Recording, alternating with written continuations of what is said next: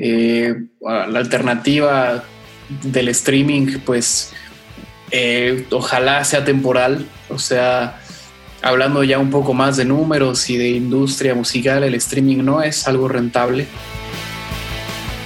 Que pues si bien no, no necesariamente te vas a dedicar a eso, no verlo como, como tu profesión, también verlo como, como algo que, que te puede te puede ayudar a desarrollarte, ¿no? O sea, como que tenemos esta idea de que solo a partir de los, o sea, como que hasta cierta edad se aprende, ¿no? A partir de los 22 ya saliste de la carrera, ya tu etapa de aprender se terminó y ahora ponte a trabajar, cuando la música te puede enseñar y te puede dar esa satisfacción de seguir aprendiendo. En, en, un viaje que tuve a Europa había un saxofonista que tocó en la calle este me pareció algo pues verdaderamente inspirador.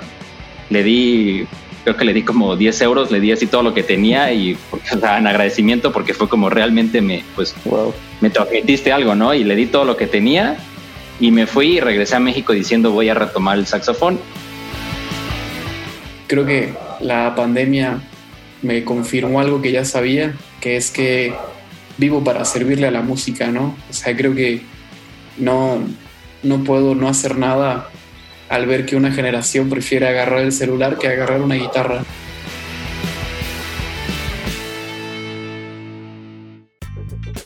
Hola a todos, bienvenidos al episodio número 11 de Canciones para Vivir, un podcast en donde contamos todas esas historias detrás de las canciones que nos salvaron la vida.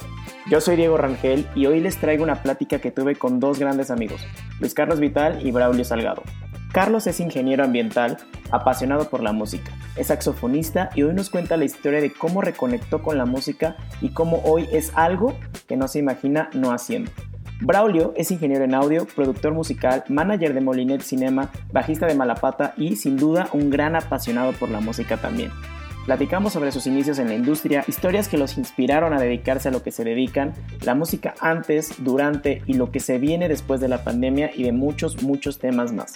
No olvides seguirlos en redes sociales, en la descripción del episodio te las voy a dejar todas.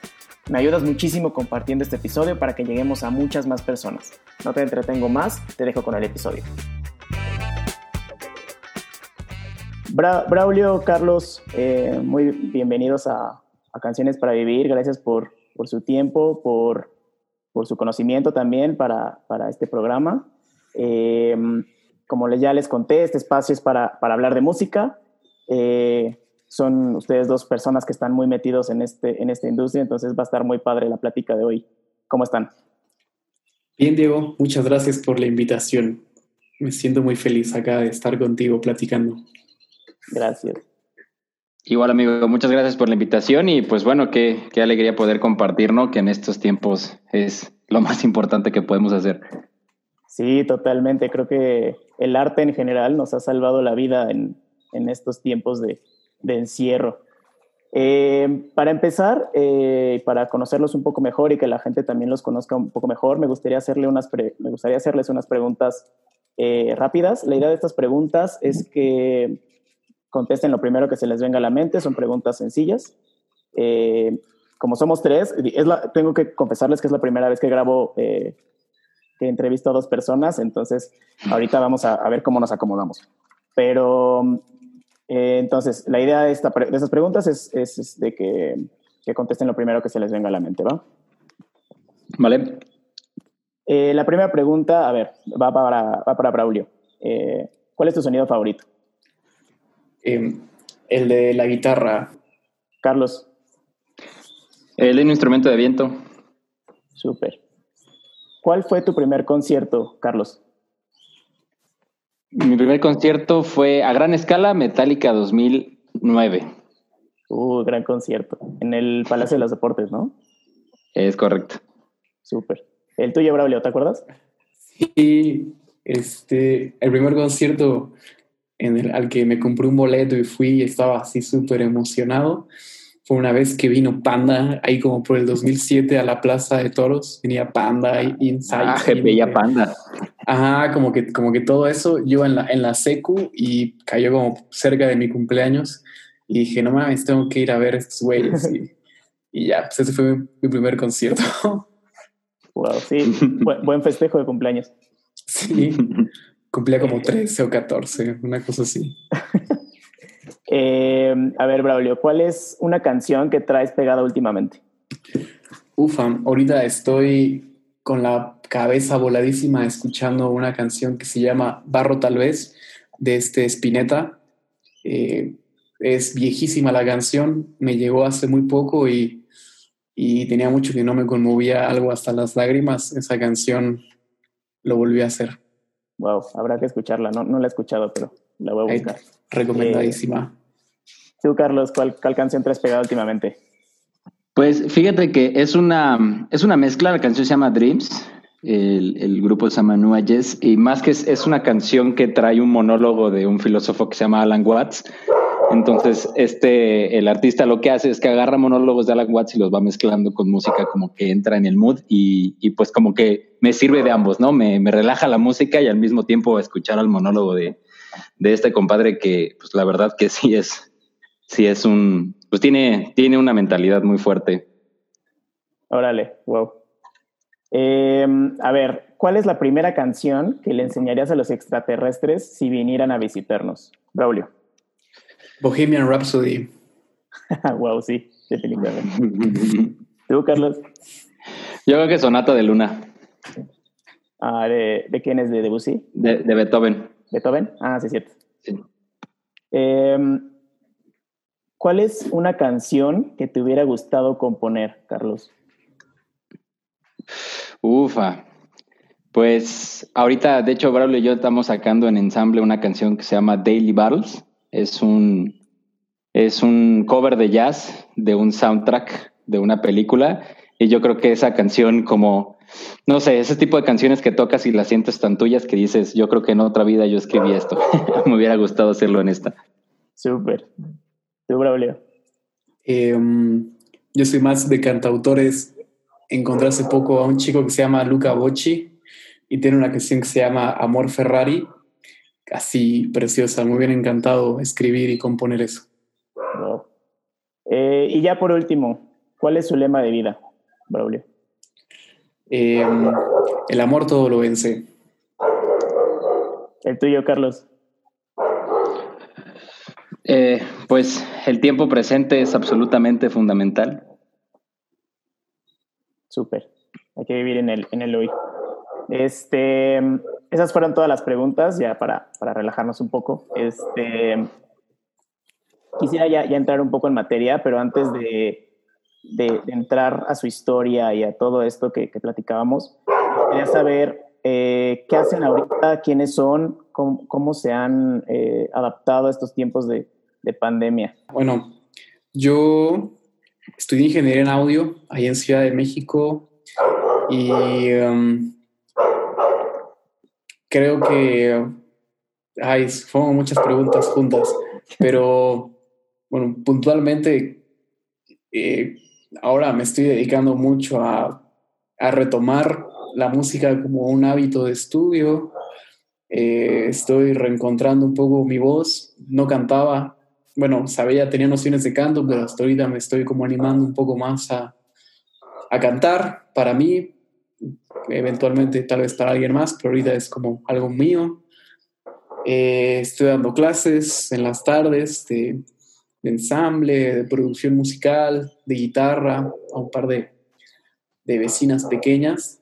Eh, creo que la pandemia me confirmó algo que ya sabía, que es que vivo para servirle a la música, ¿no? O sea, creo que no, no puedo no hacer nada al ver que una generación prefiere agarrar el celular que agarrar una guitarra, ¿no? Entonces, eh, pues estoy ahí eh, pendiente de eso y tratando de transmitir la paz y la felicidad que me da compartir y hacer música, así como resumidito, eso es lo que ando haciendo ahorita. Súper. Y tú, Carlos, cuéntanos, ¿qué, qué, pues, ¿quién eres? ¿Qué has hecho? Cuéntanos un pues, poco a ti. Yo, pues mi nombre completo es Luis Carlos, eh, yo tengo 28 años, yo empecé, bueno, yo estudié ingeniería ambiental y realmente empecé con esto de la música por ahí del 2016, o sea, no hace tantísimo tiempo. Y pues realmente cuando ya, ya me conecté muy, más con, con, la música hasta el punto en el que ya no lo veía como un hobby, sino yo la veía parte de mí, fue este año de pandemia. O sea, antes sí era como bastante un hobby y ahorita ya estoy, pues estoy tomando clases con Braulio, estoy tomando dos clases a la semana, estoy viendo la posibilidad de tomar todavía tres clases a la semana, ya estoy, o sea, ya realmente lo adopté como, como parte de mi vida, porque pues la otra parte de mí, siendo un ingeniero, pues digo, yo tengo, tengo empresa propia, trabajo en cadena de suministro de, de, la industria y es algo que, pues la verdad, sí me gusta, soy bueno con los números, por eso estudié ingeniería, pero desde la preparatoria recuerdo muy bien que en vocación, esta, esta materia que te dan, que es vocación profesional, salía, salía muy alto en el tema de las artes y pues bueno, entendía, entendía ya a más edad, a los 25, 26 años, que que pues si bien no, no necesariamente te vas a dedicar a eso, no verlo como, como tu profesión, también verlo como, como algo que, que te, puede, te puede ayudar a desarrollarte, ¿no? O sea, como que tenemos esta idea de que solo a partir de los, o sea, como que hasta cierta edad se aprende, ¿no? A partir de los 22 ya saliste de la carrera, ya tu etapa de aprender se terminó y ahora ponte a trabajar, cuando la música te puede enseñar y te puede dar esa satisfacción de seguir aprendiendo.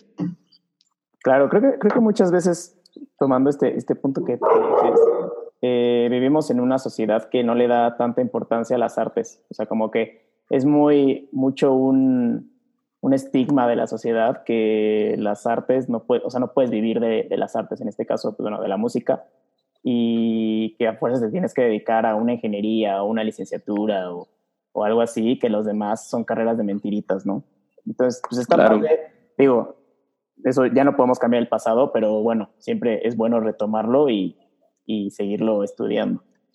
Y bueno, aquí, aquí me nace una duda. Eh, Braulio, ¿de, ¿de, qué das clases? Nada más para entender. Eh, guitarra, eh, de bajo, producción musical y taller. Por ejemplo, este Carlos toca sax, yo no toco el sax, pero claro que podemos vernos y hacer música juntos. Y de lo que platicabas hace poco, difiero de que no se pueda vivir de, de las artes. Tal vez eh, bueno, si tu objetivo principal es hacer dinero y es lo único que te llena, tal vez no sea la carrera que estás buscando, pero hasta antes de la pandemia yo me dedicaba a promover conciertos, hacer giras, buquear, este, promover artistas y vivía, vivía bien haciendo pues todo el tiempo lo que me encanta hacer, ¿no? La pandemia ahorita movió un poco el tapete, uno se adapta, hay que ser resili resiliente, pero pero claro que se puede ahí eh, dignificar la vida haciendo lo que te gusta. Sí, totalmente de acuerdo. Creo que el, o sea, es difícil entender, muchas veces, o sea, como dices, ¿no? O sea, como que eh, relacionamos vivir bien o vivir eh, con el dinero, o sea, con, ganando mucho dinero y pues al final no, o sea, más bien es hacer lo que te gusta y, y ser feliz con eso, ¿no? Y oye, Carlos, y ahorita, bueno, yo, yo pensaba que, que Braulio te daba clases de sax, pero tú tomas clases con Braulio de ensamble. Es correcto. Sí, yo tomo clases de saxofón con, eh, se llama Virgilio Hernández. Él, él en realidad es, o sea, lo principal, su instrumento principal es clarinete, pero también toca diferentes saxofones. Él está en la Sinfónica aquí de Querétaro y yo estoy yendo a clases con él, clases particulares, y me metí con Braulio porque eh, en, su, en su taller taller musical yo iba mucho con la intención, de hecho eso lo checamos de la primera clase, de, de, estu estudiar la teoría musical, ¿no? Sabes, esta parte que a veces pudiera parecerles a muchas personas pues, un poquito tediosa, porque pues la música, está, estamos muy acostumbrados a disfrutar música, ¿no? Y a música rápida, como si fuera en la, en la ropa lo que le llamamos el fast fashion, que es este, pues una cantidad enorme de oferta musical y, pues yo sí tenía mucha intención de, de, de, entrar a los inicios y pues con Braulio lo que estamos haciendo en el taller, de, el taller musical es pues entender círculo de quintas, entender los fundamentos de la música y este, esa es la primera parte de la clase y la otra ya es eh, trabajar en ensamble. Él en piano o guitarra y yo en el saxofón. Qué padre, qué padre porque... Hacemos, hacemos algo, perdón que te interrumpa, hacemos algo que se llama como el jam consciente, que es como ver teoría en la primera hora, entender ahí un poco de escalas, grados, etcétera, acordes. Y ya que tenemos eso fresquecito, ya pues tocamos eh, entendiendo ese como fundamento, ¿no? Así, a ver, ahora sí, el jam consciente se llama. qué padre, qué padre también juntar estas dos partes, ¿no? O sea, en este jam consciente, juntar la teoría y luego ponerla en práctica, luego, luego, como que muchas veces vas a clases de música y te enseñan la teoría, practicas un poquito y bueno, tú practicas solo en tu casa. Pero bueno, siempre es bueno practicar en tu casa. Claro. Eh, ya para meternos un poco más en materia, me gustaría entender un poco su historia. Eh, ¿Cómo fueron sus inicios en la música? Eh, a ver, cuéntame tú, Braulio, ¿cómo, ¿cómo, empezaste en este mundo? Ah, pues empecé muy pequeño realmente. Mi mamá, ella trabajaba en difusión cultural del TEC de Monterrey en San Luis Potosí. Entonces, desde muy pequeño me llevaba a los ensayos de, de, las obras de teatro y eran musicales. Entonces, yo como que por magnetismo, así como que en, en, escena estaban actuando, estaban bailando, lo que sea que estuvieran haciendo, pero yo así como por instinto iba y me quedaba así viendo a los músicos, así de que, wow, y veía al baterista, y veía al guitarrista, y veía al tecladista, y o sea, realmente como que podría no prestarle atención a la obra con tal de estar viendo lo que estaba pasando ahí. Ya un poco más grande, entré a clases de guitarra, luego me salía de las clases porque no me gustaba y así como que es a veces amor-odio. Pero ahí como por los 17 y 18 ya tenía como súper claro que quería dedicarme al 100 a la música y estudiar música y, pues bueno, acabé estudiando ingeniería en audio y producción musical allá en Ciudad de México y bueno, desde entonces ha sido mi norte, ¿no? Estar ahí este, metido. Se me hace increíble eh, que dos, tres, cuatro personas, cinco, las que sean, puedan estar como todas conectadas y sincronizadas en, en lograr una pieza musical. Siempre me ha parecido algo increíble. Y tú estudiaste ingeniería en audio, o sea, bueno, me, me, salen algunas preguntas ahorita. Em, ¿tú, tú, querías dedicarte a la música como tocar en una banda o siempre habías querido estar como detrás de todo, eh, produciendo y, y esto de booking y todo? Pues yo creo que nada está peleado con nada, ¿sabes? Eh, bueno, creo que sí, tal vez sí puede haber un enfoque muy de instrumentista, de conservatorio y de música clásica. Eh, si por ahí va la pregunta, creo que realmente nunca fue mi intención irme por ese camino. No, no o realmente no, no tenía como la disciplina para, para llevarla por ahí, pero encontré en la ingeniería eh, ahora sí que herramientas para entender eh, un poco de todo, ¿no? O sea, cómo se produce una canción, este, te abre un poco la cabeza, decir, bueno, también tienes que tocar un poco de piano, tienes que tocar un poco de bajo, tienes que, este, tal vez no seas el mejor en ninguno de esos instrumentos, pero tener noción y entender cuál es su función dentro de una canción te ayuda a tener ahí perspectiva. Eh, y bueno, ya dentro de la carrera ves más eh, temas de, eh, como de music business y cosas así, muy como por embarradita y más bien fue ya la, fue ya cuando salí al mundo real y empecé a trabajar, que fue donde entendí dónde estaba como mi lugar y que era donde podía trabajar mejor, ¿no? Este, ahora sí que siento que nada está peleado con nada. Ya a estas alturas eh, hay que saber un poquito de todo porque nunca sabes qué es lo que realmente te va a servir, ¿no? Sí, totalmente de acuerdo. Creo que de, cierta manera, em, o sea, los productores musicales tienen un poco de ventaja porque saben, o sea, tienen que conocer un poco de todo, ¿no? También de instrumentos, de, de, de pues sí, de todo. Y, también cómo producir una rola, cómo em, también un poco de music business, cómo, cómo promocionarla. Entonces, hace poquito estaba platicaba con un artista independiente y ella me decía que ya no conocía nada de, o sea, ella estudió creo que licenciatura en música como tal, y no conocía nada de producción y que lo tuvo que aprender todo en estos tiempos de, pandemia para poder promocionar sus rolas. Em, y tú, Carlos, a ver, cuéntame, este, dices que, empezaste con el sax en el 2016, que siempre te gustaba la música, pero lo, lo tomabas más como un hobby, pero ¿cómo, ¿cómo fue estos inicios? ¿Cómo fueron?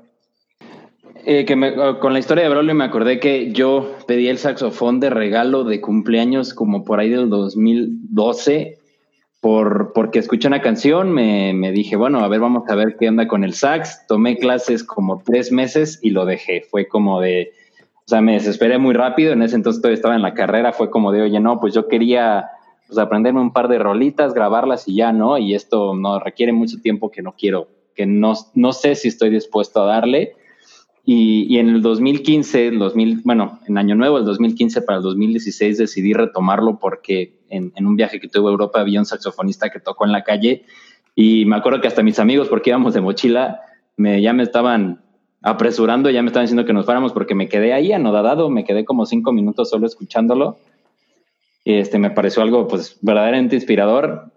Le di creo que le di como 10 euros, le di así todo lo que tenía y o sea, en agradecimiento porque fue como realmente me, pues, me transmitiste algo, ¿no? Y le di todo lo que tenía y me fui y regresé a México diciendo voy a retomar el saxofón y de ahí ya me fui a, a clases a una academia que se llama Curiel y con ellos estuve dos años. La verdad es una academia que sí recomiendo mucho como para, para inicios, para empezar con la música desde cero y, y, después de esa, después de dos años con ellos, eh, tuve la oportunidad eh, de ver a un grupo de en Querétaro que se llama Saxodia, que son un cuarteto de saxofones.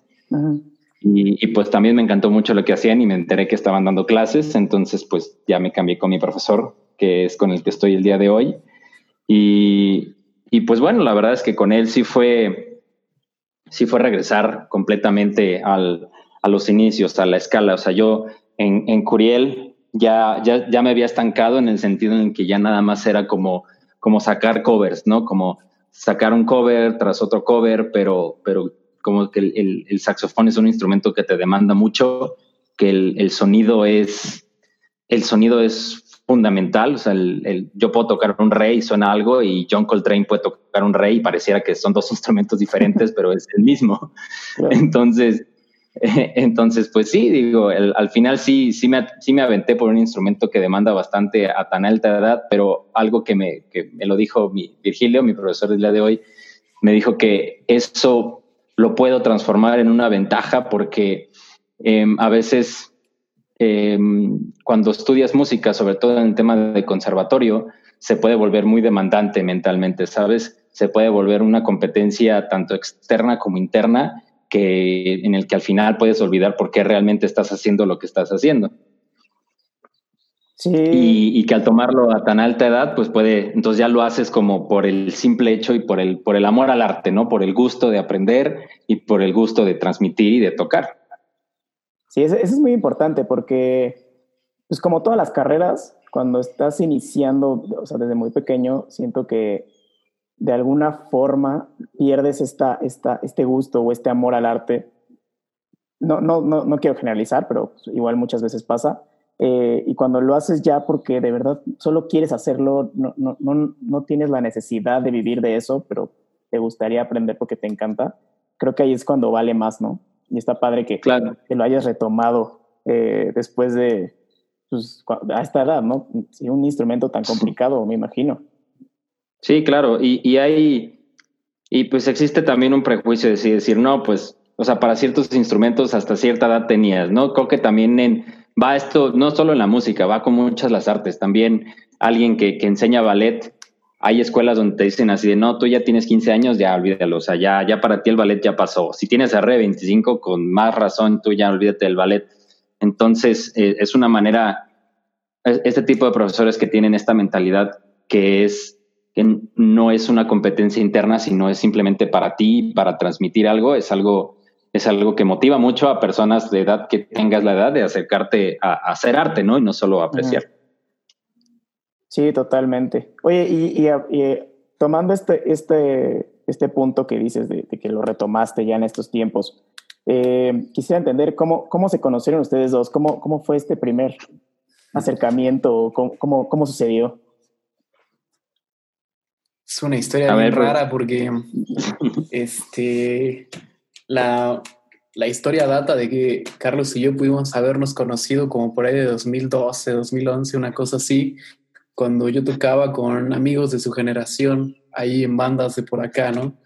Y me acuerdo que varias veces me dijeron, vamos a ir a una fiesta y van a estar tal y va a estar vital y no sé qué. Y yo, ah, pues, pues chingo, y pues vamos, la neta, yo siempre he sido muy forever, así como que ahí.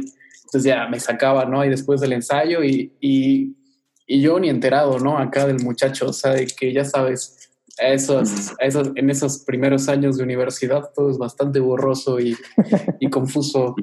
Y, este, y ya así como que pasó, pasó, pasó, pasó hasta hace como uno o dos años que, que él empezó a vivir ahí con este. Yo llegué a su departamento ni siquiera por, por él, o sea, una amiga que se llama Valeria me, me invitó y no sé qué. Y sí, es, ahí vive Vital. Y yo, ah, wow, ahora sí creo que ya, ahora sí ya lo voy a conocer. Famoso Vital. Ajá. Y, luego iba y, y, que no estaba y no sé qué. Ya, si bien, bien, hubo una pequeña cenita de Año Nuevo el año pasado y, y me tocó darle su chela de intercambio, así como, ah, mira, ya, sí, cuando que platicamos, hablamos chido, este, yo, me acuerdo que le dije, güey, a mí siempre me dijeron que tú me ibas a ir increíble y ahora que ya por fin te conozco, lo entiendo, ¿no? pero, pero, como que sí, se tomó ahí su tiempo eh, por completo, ¿no? O sea... Sí, sí, como que compartíamos amigos durante muchísimos años, pero pareciera que hasta fue fue, cayó de casualidad en el 2020, justo en la entrada del 2020, porque yo también ya tenía una idea desde hace mucho que, pues, de querer hacer música con amigos, ¿no? De, encontrar algún amigo con el que pudiera hacer música.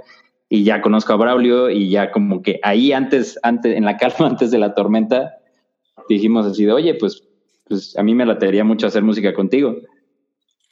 Y me dijo, sí, sí, cuando quieras. Y entonces, pues ya pasó lo de la pandemia, y, mi amigo manda un, sube un post en Instagram diciendo taller musical y le dije, oye, ya, sí, ahora es cuando. Ahora es cuando. Oigan, y, antes, y antes de entrar al, tema de la pandemia, me gustaría entender qué hacía cada uno de ustedes antes de la pandemia, musicalmente hablando o no musicalmente hablando, como sea. Voy a chillar, güey. Este, yo vivía en México antes de la pandemia. Bueno, también los primeros meses de la pandemia también vivía en México. Este, yo trabajaba en una agencia de booking management.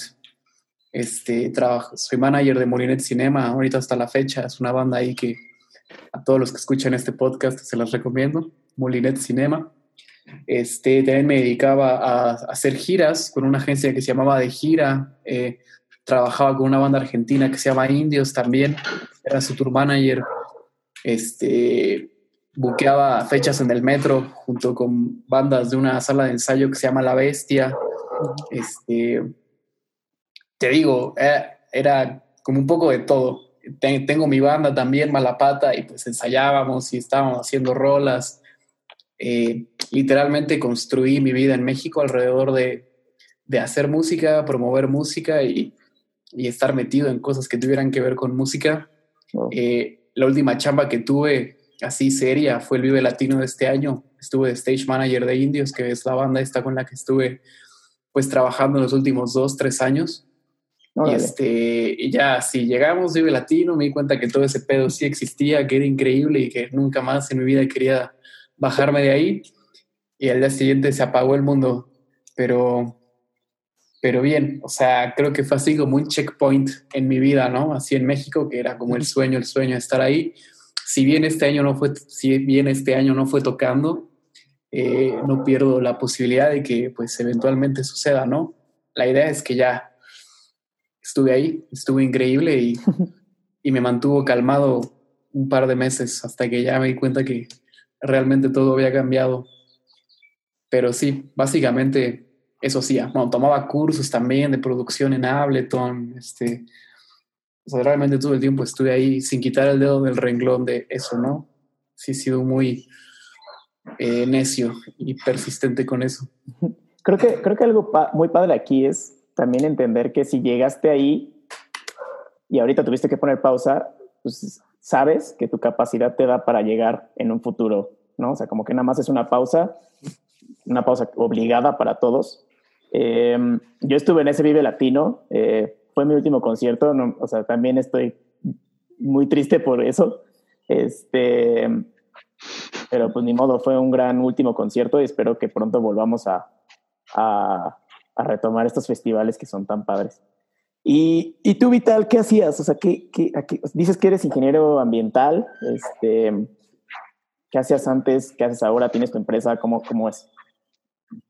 Sí, sí, pues realmente antes de la pandemia, yo creo que lo que fue 2018, 2019 fue un año de, pues de mucho crecimiento para mí, o sea, realmente aceleré muchísimas cosas, o sea, en la empresa donde estaba, con una empresa de energía solar, eh, me salí de esa empresa porque ya estaba un poquito topado en cuanto a crecimiento, entonces llegué a un acuerdo con ellos de volverme consultor externo para ayudarles a capacitar gente y a, revisar un proyecto que se necesitara y me fui a, a, empresa propia, que pues no era muy relacionado con el tema de energía solar, pero era una oportunidad que tenía y que al final pues decidí tomarla, ¿no? Y entonces en lo que fue el 2019 para inicios de 2020, pues yo estaba, eh, eh, me metí una maestría en la NAWAC, estaba practicando el sax también dos veces a la semana, estaba trabajando en la empresa, estaba haciendo mucho ejercicio, entonces yo me sentía como, pues, pues muy activado, ¿sabes? Había veces en los que, pues, entre hacer tarea, practicar el sax, pues a veces me sentí un poquito saturado, pero me sentía bien, ¿sabes? Me sentía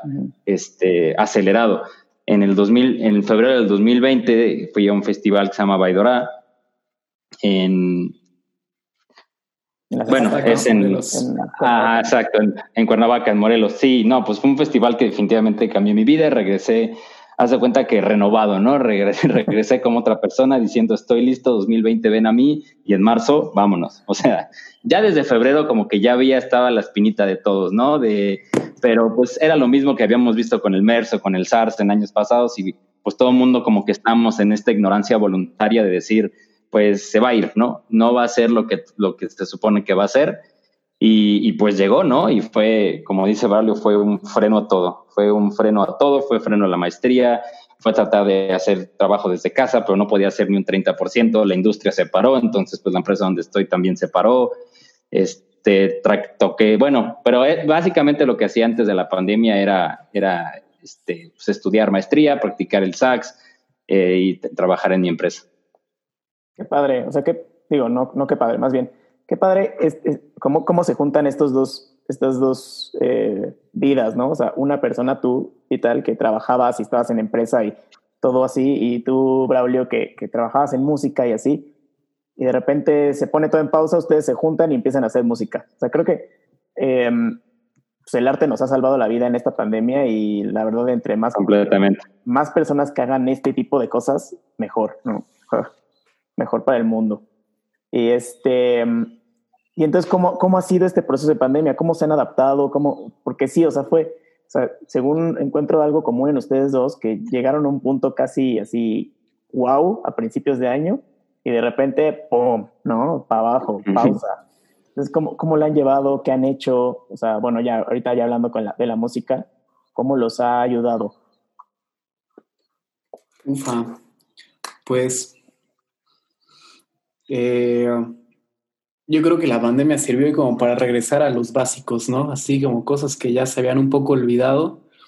Eh, acá retomando un poco este tema que yo venía de una formación académica y estar ahí con puro músico y no sé qué, donde este, te come un poco querer estar, querer hacer eh, tal o cual cosa y bueno, para mí la pandemia en primera instancia fue así como reconectarme y decirme, a ver, vamos a sentar otra vez y voy a, tomar eh, la guitarra, el bajo, el piano, eh, lo que sea que quisiera retomar, aprender y, y volver a, a, tocar desde la sensación y perspectiva de, pues esto es para mí, o sea, no hay a dónde ir, no hay en dónde tocar, no hay en dónde presentarse, no hay, no hay nada de nada, o sea, no, no podía ni ensayar con mi banda y, este, y la premisa fue, pues esto, como en un principio, ¿no? Esto es mío y me hace feliz a mí y, y ya está. Entonces fue un excelente punto de partida.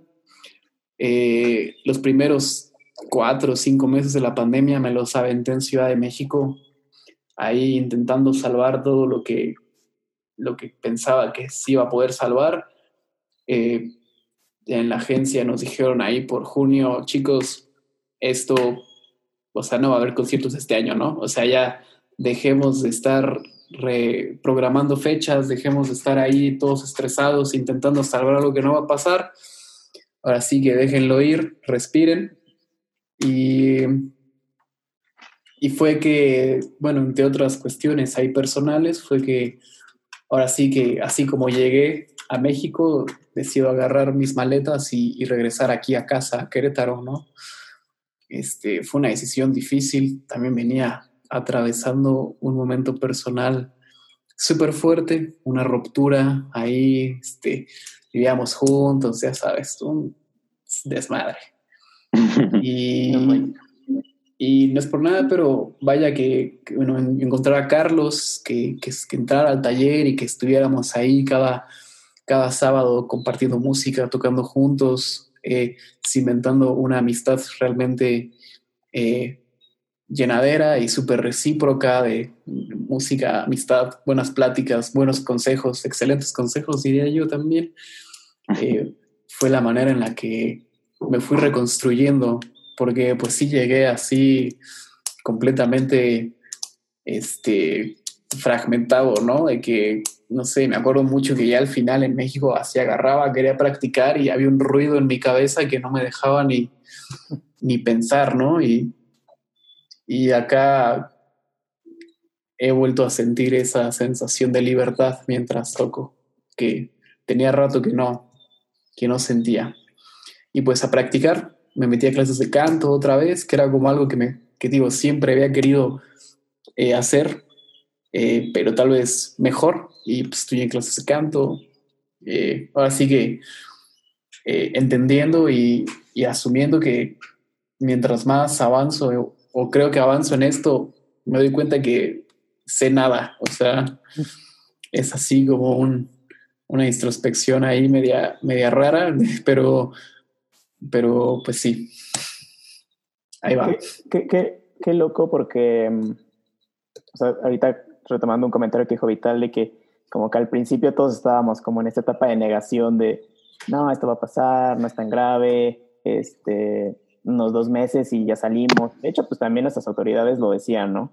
Y ya cuando ya nos empezamos a, a ver con más claridad que de verdad esto era un, poco más grave de lo que eh, parecía, eh, pues ya es como todo este ruido en la cabeza y decir, ahora qué voy a hacer, qué vamos a hacer. Pero creo que, como dices, o sea, es volver a nuestras raíces, a los básicos, este, o sea, retomar estas actividades que, que hemos querido hacer siempre, en tu caso, no sé, cantar, a Vital que, le, que, retomó el sax y, y también que, que, estas personas se junten y reconecten, pues nos salvan la vida, ¿no?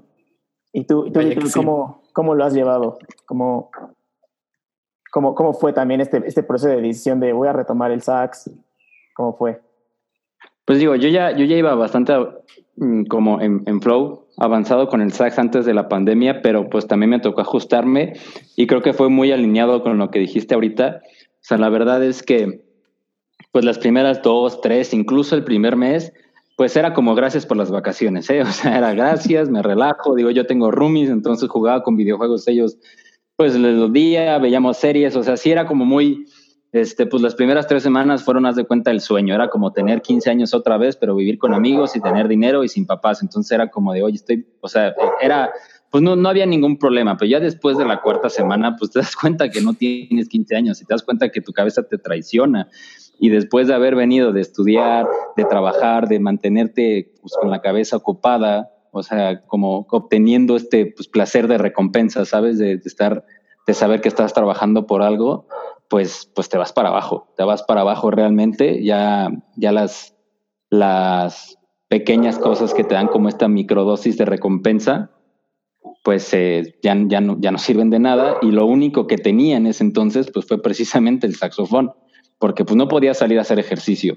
Ejercicio en casa no me funcionaba, no podía estudiar, no podía trabajar como quisiera trabajar, entonces pues nada más estaba ahí el sax, entonces me agarraba y, y pues practicaba hasta que ya la boca ya no me daba y, y seguí tomando clases, de hecho mi profe fue, me dijo que yo fui el único de todas las, de todos los alumnos que le dijo así de, oye, pues sabes qué, vamos a hacerlo por en línea, ¿no? O sea, porque yo necesito, sí. necesito de alguna forma seguir tomando clase y pues no te voy a mentir, fue un desmadre tomar clases de música en línea porque, o sea, tienes que tener un metrónomo, luego te falla el, o sea, tenemos que coordinar el metrónomo, luego el internet no ayuda, luego es como que es muy complicado este, este videollamada. en donde el audio y el video tiene que estar sincronizado porque si no, pues como que la, la, clase se entorpece mucho. Pero aún así yo le decía al profe así de, oye, no, pues no te desanimes, hay que seguirle dando. O sea, yo, o sea, y esto es, esto es como mi única fuente donde puedo obtener este, pues este, este sentido, ¿sabes? Esta recompensa. Sí, creo que, y, y, es importante también recalcar aquí esta, esta flexibilidad y adaptabilidad. O sea, creo que no nos quedó de otra pero también porque hubo estas personas como tú que, que decir, yo lo necesito y necesito hacerlo y, y voy a buscar los, los, los, medios para hacerlo, ¿no? Y creo que poco a poco hemos ido adaptándonos a, este, a esta nueva normalidad de, de, de juntas virtuales. De hecho, este, este podcast lo estamos haciendo virtualmente y pues la verdad es que la, la tecnología y, y, el, y, el, día hoy, hoy nos, nos ha ayudado a avanzar de esta forma, nos ha obligado a, a evolucionar y a usar estas herramientas que antes no, no pensábamos que fuéramos a usar de, de, esta manera tan, tan frecuente, ¿no? ¿Qué, sí, ¿qué claro, creen? yo creo que llegó para quedarse. Sí, totalmente. ¿Qué creen que venga entonces? O sea, ¿cómo, cómo este, este año o esta pandemia va a afectar a la música? O sea, yo sé que tú, Braulio, tienes ahorita proyectos eh, de conciertos en streaming y y la agencia de booking, pero ¿cómo, cómo crees que venga? ¿Qué, qué, crees que esto sea temporal en lo que se arranca o ya se, se quedó, Ufa, llegó para quedarse? Pues, de, de, entrada ya, ya cambió todo, o sea, ya eh, la pandemia ya cobró factura, ya rompió bastantes platos. Eh, la alternativa del streaming, pues eh, ojalá sea temporal, o sea, hablando ya un poco más de números y de industria musical, el streaming no es algo rentable. O sea, la gente no consume streaming, o sea, poca gente lo prefiere. El streaming se queda súper corto a la experiencia concierto. No sé, es como echar acá pata con una chica. ¿Cómo lo vas a querer echar? ¿Por el celular o con, la, o con alguien así en carne y hueso, no? O sea, desde ahí está bastante complicado. También eh, los costos de producción se elevan, eh, se elevan muchísimo, eh, el boletaje se abarata, o sea, no puedes cobrar lo mismo por entrar a un concierto que por entrar a un streaming, pero hacer el streaming es más caro.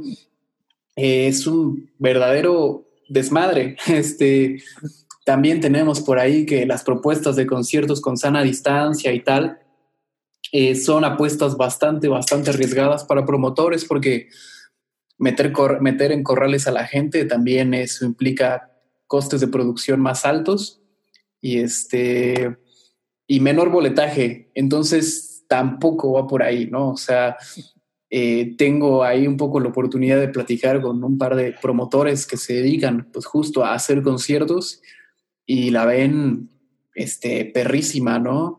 Eh, aceleró todo esto la migración de contenidos a lo digital, pero capitalizar digitalmente es muy complicado, ¿no?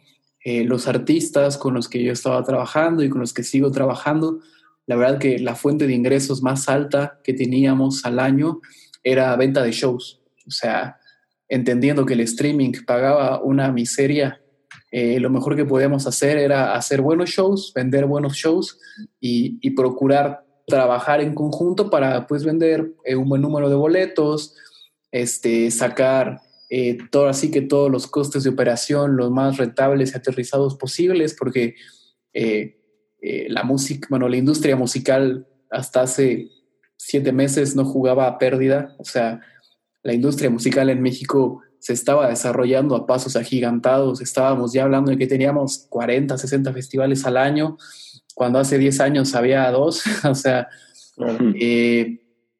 la verdad está, está complicado el panorama.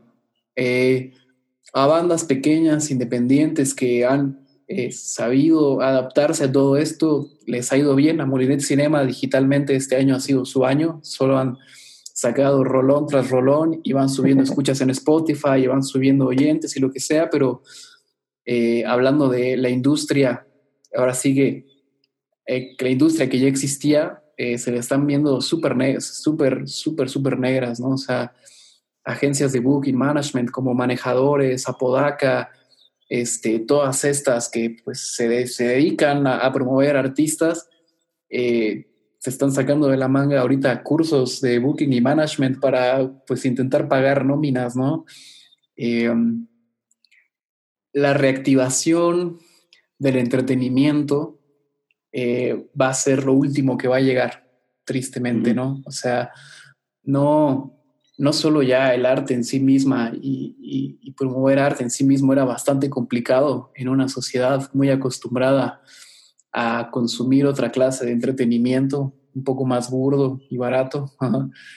Eh, creo que lo que sí va a pasar es que escuchar música en vivo se va a convertir en un verdadero lujo, ¿no? O sea, realmente poca gente va a poder estar aforando los lugares y va a poder estar este, pagando eh, las entradas, que como te digo es menos gente, más producción, eh, menos boletos eh, ahorita está el tema ahorita de Frecuencia Central en Querétaro, que es un proyecto en el que tuve la oportunidad de comenzar a trabajar y, la premisa es promover bandas, ¿no?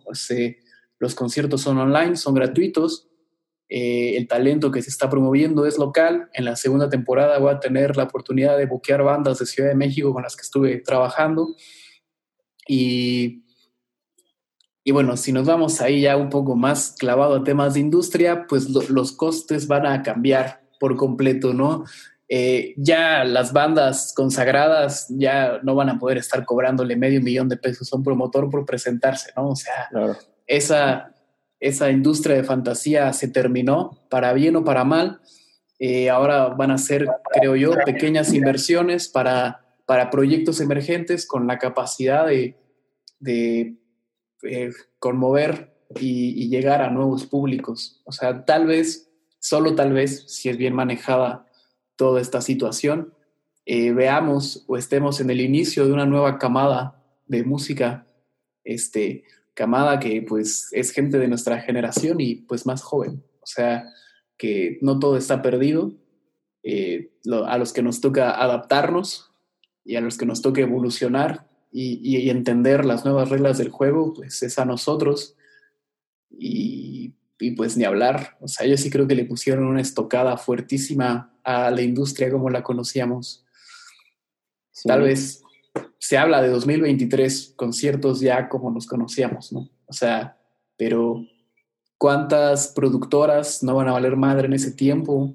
¿Cuántos managers nos van a quedar sin chamba? ¿Cuánta? Ahora sí que también un poco evidenciar a, toda la gente que, que trabaja en la producción de conciertos, ¿no? Yo soy una parte muy pequeña, pero eh, todos los riggers, staff, gente de iluminación, ingenieros en audio, todas, todas sigue todas esas personas, ese ejército de negro que, vemos pero no vemos, son las que también la están pasando fatal. O sea, sí hay que hacer algo, o sea, creo que no nos podemos quedar con los brazos cruzados hasta que se pueda hacer algo, porque si, si nos esperamos demasiado, no va a quedar nada, o sea, en serio, no va a quedar nada. Entonces, ahí hay que movernos. Queríamos una oportunidad para hacer algo como generación, pues aquí la tenemos en nuestras caras.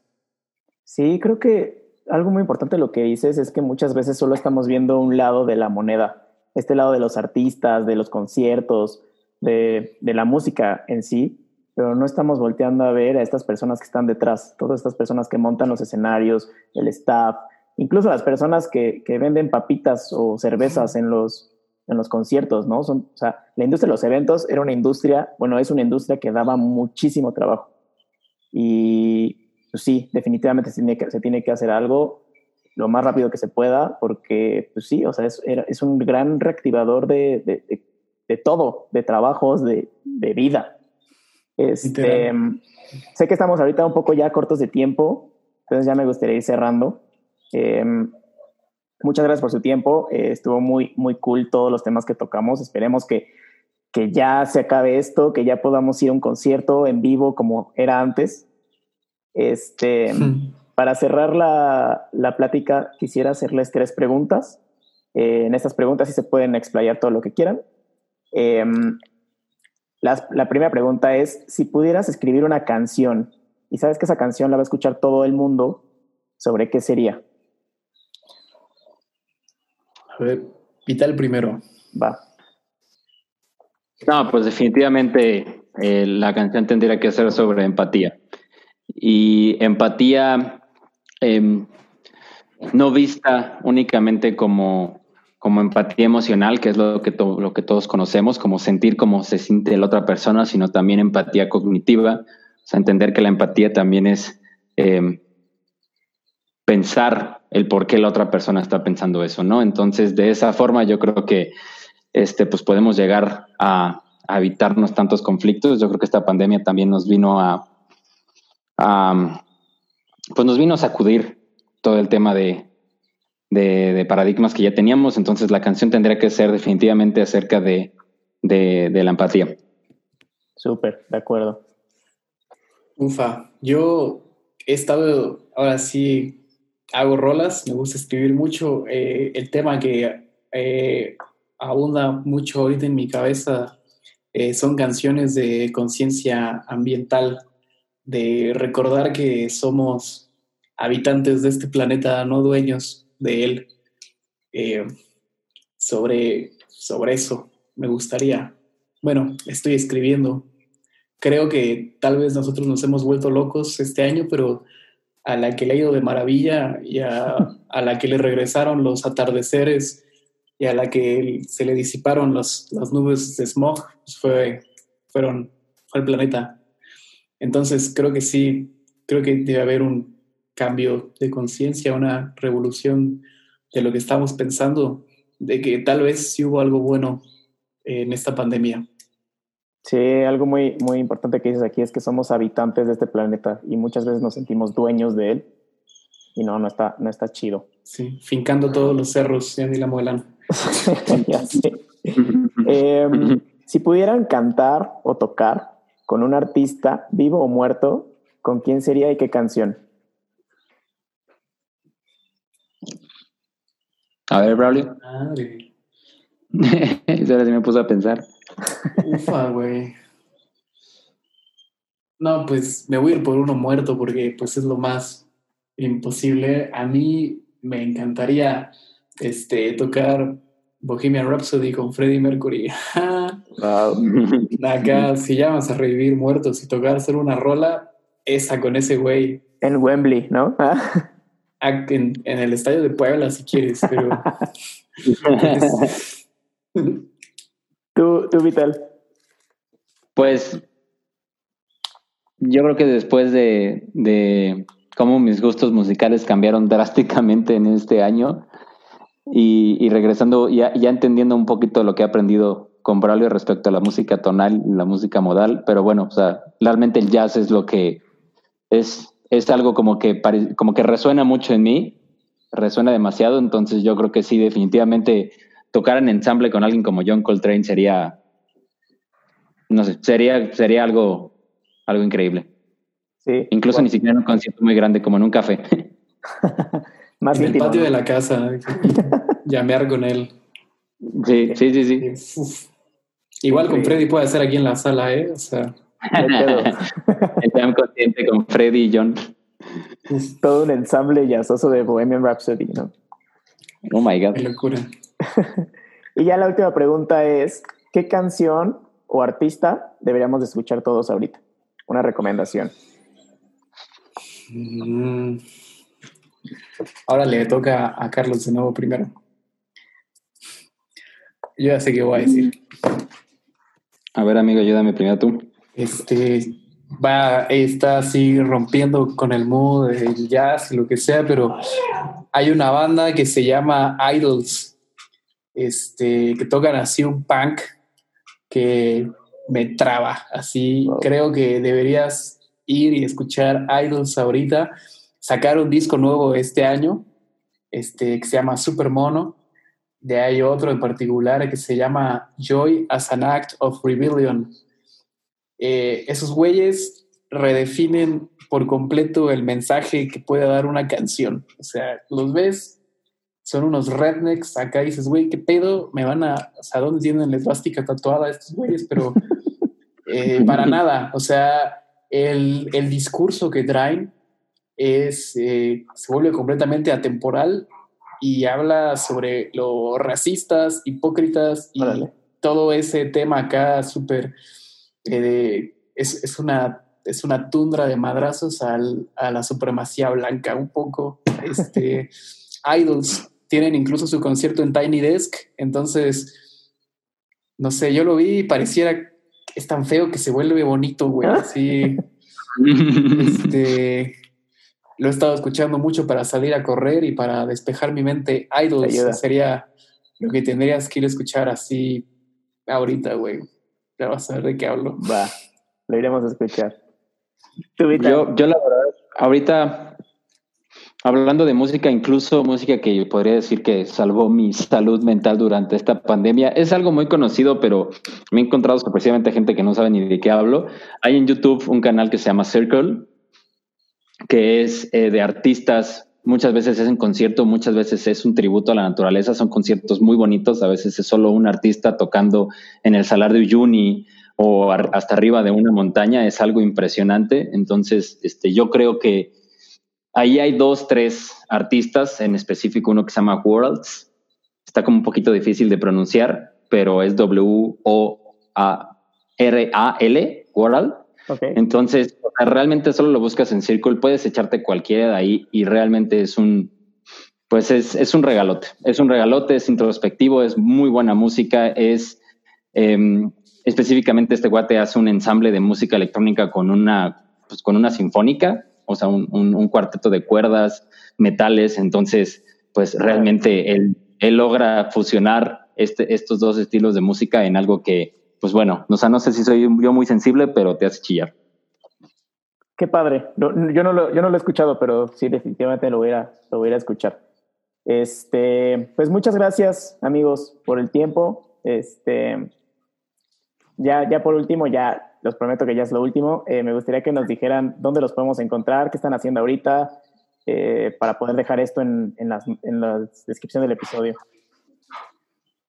Yo quiero agradecerte a ti primero por el espacio en tu podcast. La verdad, Diego, que ha sido un placer conversar contigo y súper agradecido con el espacio. En serio que qué chido que estemos haciendo esto. Se me hace increíble. Eh, yo estoy ahí en Instagram como braulio.sgo y la agencia de Booking Management está como Vándalo MX con V. Ahí estoy subiendo todo lo que tiene que ver con conciertos, todo lo que tiene que ver con mover y promover música. Lo subo por ahí. Y bueno, eh, eh, tengo una banda, se llama La Pata. Tal vez el siguiente año saquemos un disco, tal vez no. Pero ahí, ahí ando. Ya, ya nunca se sabe, ¿no? Sí, no. Pero qué padre. Una banda es un desmadre. Luego ya le vamos a hacer un capítulo sobre bandas. Sí, estaría, increíble. eh, ¿Tú, Vital? ¿Cómo te encontramos en, en las redes pues, sociales? Pues igual, amigo, realmente agradecerte este espacio. O sea, yo creo que es más eh, un privilegio para nosotros el poder compartir y el poder ser parte de este proyecto. Que la neta te felicito. Te felicito yo desde que tu primer podcast que vi Canciones para Vivir fue como de, este cuate le atinó así, el, desde el título, ¿sabes? desde el título. Y pues bueno, yo, yo estoy como Vital Remo, Carlos Vital en Instagram, pero pues digo, al final creo que me, más de enorgullecerme lo que soy, me enorgullece de lo que soy parte y, ser parte, por ejemplo, del ensamble que estoy con, con Braulio, que por ahí tenemos un, unos conciertitos en Casa del Árbol, que le llama unos, un pequeño concierto para pequeñas personas o, parte de la escuela de saxofones en la que soy parte, que se llama Saxodia, que están en Instagram. O sea, ellos, ellos yo son que, yo, ellos yo creo que son los a los que deberíamos seguir, que es personas que están haciendo un esfuerzo increíble por, por seguir transmitiendo en medio de todo esto. Súper. No, pues muchas gracias por ser parte de esto. Este, pues vamos a dejar todos estos en las, en las notas del episodio para que todo el mundo vaya a, seguir, a seguirlos, para que te contacten, para tu taller, para que te escuchen, Vital, en lo que estás haciendo con, con estos ensambles. Y pues nada, este, muchas gracias. Eh, nos escuchamos el próximo lunes. Que tengan una gran semana. Bye. Gracias. Vive el rock.